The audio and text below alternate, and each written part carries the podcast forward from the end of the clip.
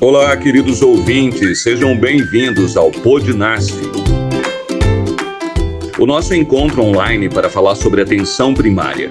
Esse é o podcast da equipe NASF de Sarzedo, uma equipe multiprofissional que atua de forma integrada com as equipes de saúde da família e demais programas de promoção da saúde da região. Fique com a gente. Para começar, o assunto é alimentação saudável.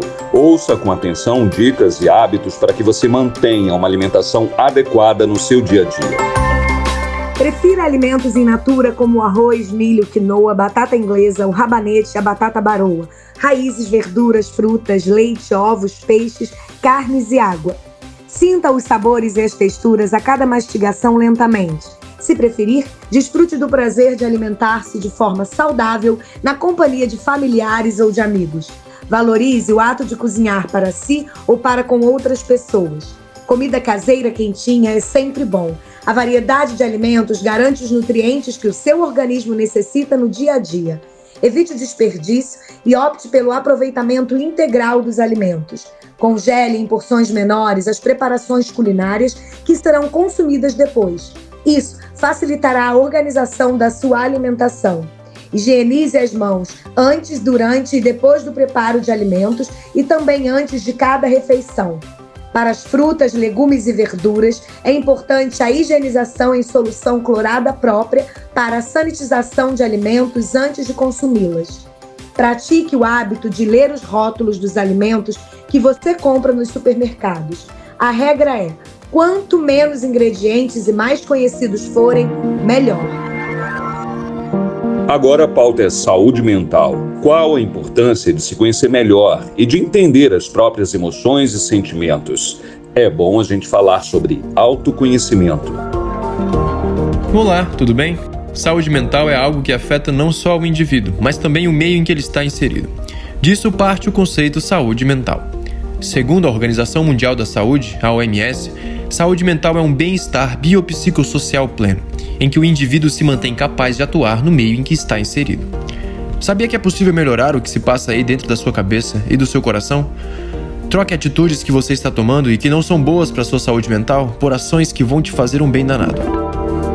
1. Um, ao invés de lembrar apenas do que passou, crie novas memórias. 2. Ficar parado sem fazer exercícios não é bom. Caminhe pelo bairro, por exemplo, sem esquecer da prevenção contra o coronavírus. 3 não se isole do mundo e evite ficar sozinho.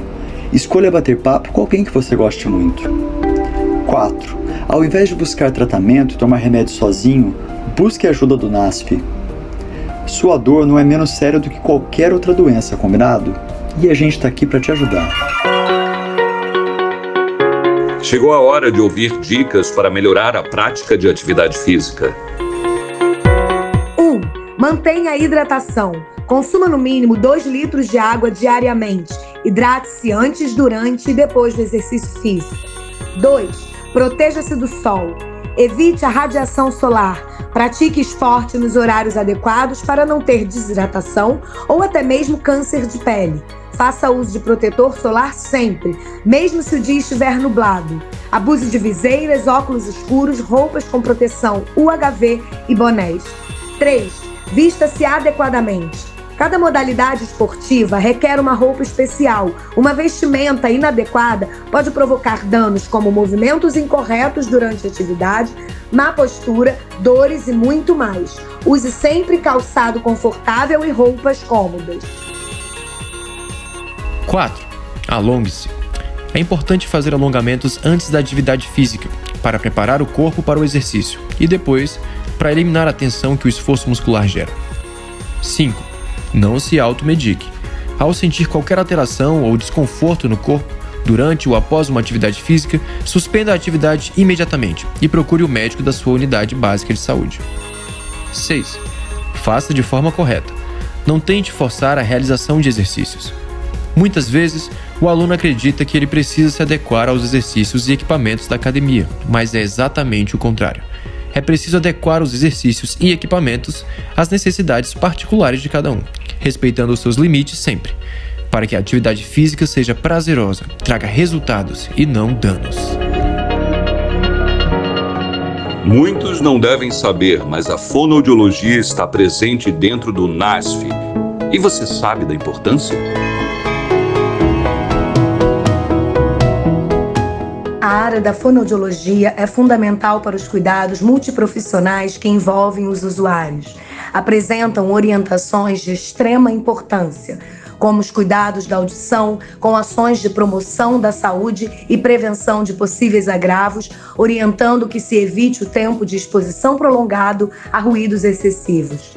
Orientações quanto aos cuidados vocais, em especial para quem utiliza a voz como instrumento de trabalho a promoção da saúde vocal, que envolve bons hábitos de vida e exercícios corporais, no que diz respeito ao desenvolvimento da linguagem, o estímulo, a fala e a linguagem infantil, com orientações para as famílias e outros espaços, como as escolas. Importante a disfagia é qualquer alteração existente no processo da deglutição, seja ela orofaríngea ou esofágica, que dificulte ou impossibilite a ingestão oral segura, eficaz e confortável de saliva ou alimento de qualquer consistência, podendo causar desnutrição, desidratação e aspiração que ocasionam a pneumonia e o óbito. Obrigado pela sua audiência. Encerramos por aqui e esperamos que você tenha aprendido um pouco mais.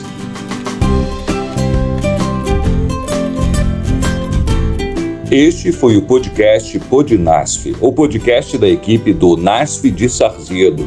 Esse material foi desenvolvido a partir da oficina de criação do programa Ciclo Saúde, cooperação técnica para o fortalecimento da atenção básica iniciativa da Fundação Vale, com execução da Vale e parceria técnica com o Centro de Promoção da Saúde, CEDAPS, e o Programa de Pós-Graduação em Saúde da Família da Universidade Estácio de Sá.